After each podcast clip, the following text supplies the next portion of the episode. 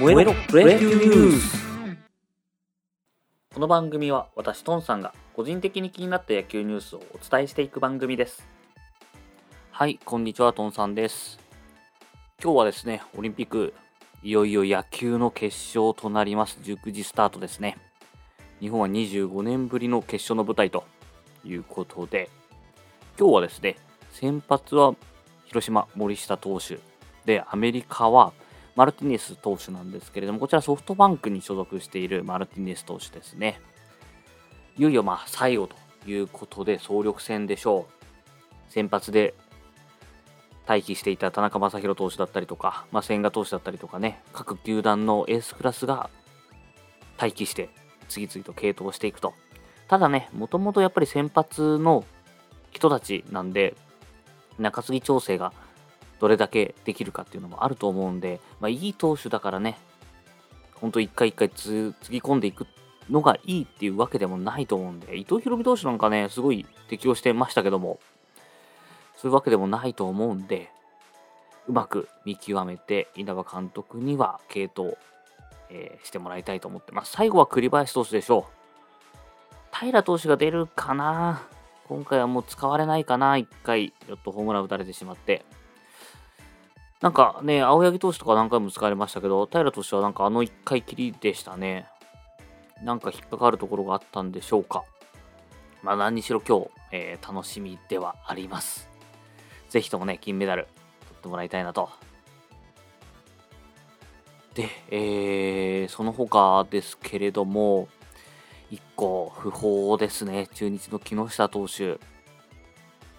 今月のですね、8月3日に亡くなってしまったという訃報が届いてしまいました。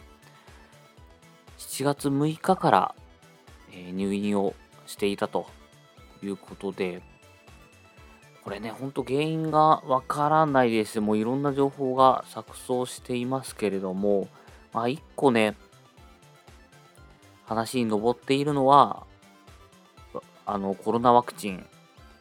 コロナウイルスのワクチン後に運動をしてしまって血栓ができてしまったんじゃないかみたいな話が出てはいますね。実際海外では接種後1週間は激しい運動をしないようにとかいうことを言われてみるみたいなんですけれどもちょっとね僕もなんかデータとかエビデンスとか見たわけではないので何とも言えないんですけれどもぜひともこの木下投手が、まあ、有名なね、方が亡くなったっていうところをきっかけに、ちゃんと調査とか、えー、掘り起こしができていければいいんですけれども、今ちょっと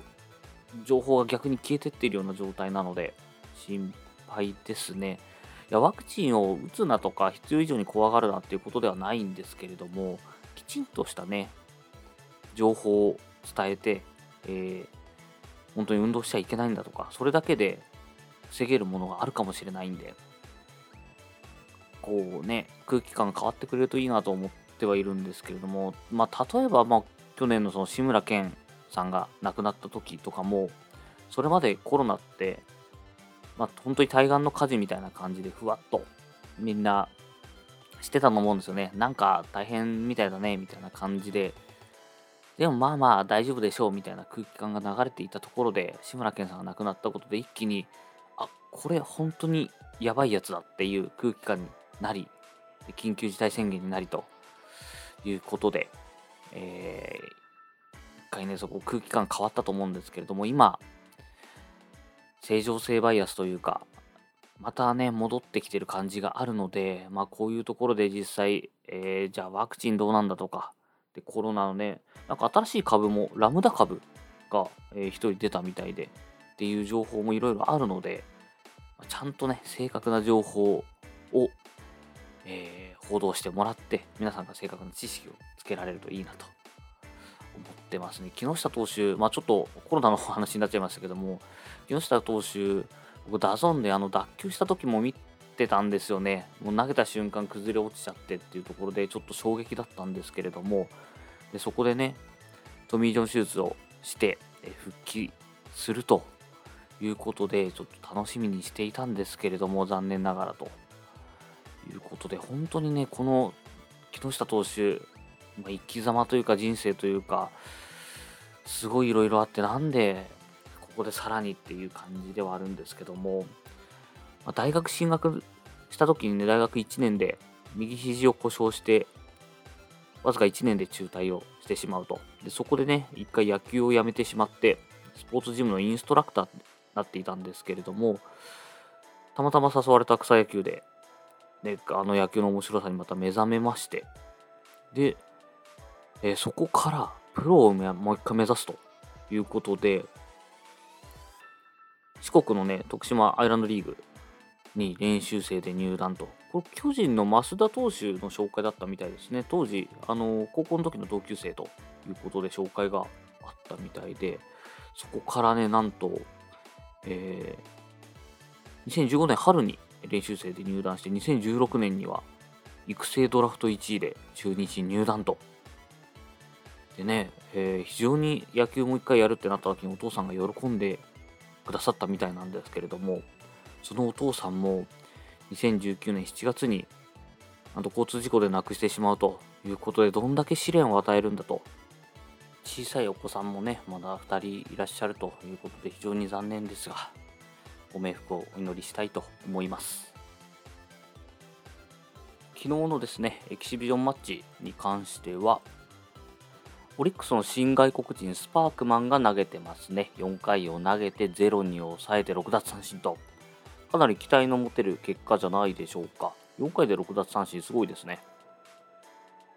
で、あとは巨人が新外国人獲得と、ハイネマンというですね、レッズの傘下の 3A の選手なんですけれども、外野手ですね。ハイネマン外野手を右投げ右打ちで獲得と。今季のね、メジャーだとそんなに成績は良くないんですけども、19試合で打率1割、2本塁打と。3A ですね、2割7分9厘、1本塁打ということなので、まあ、近しい成績は残せるんじゃないでしょうか。巨人、オリックスともにね、優勝を狙うというところで、後半戦に向けて補強してきましたね。エキシビアンマッチ、今いろんな選手試されてると思うんで、開けた後のスタメンだったりとか、そのあたりが非常に楽しみです。はい。それでは今日のプロ野球ニュースはここまでにしたいと思います。お相手はトンさんでした。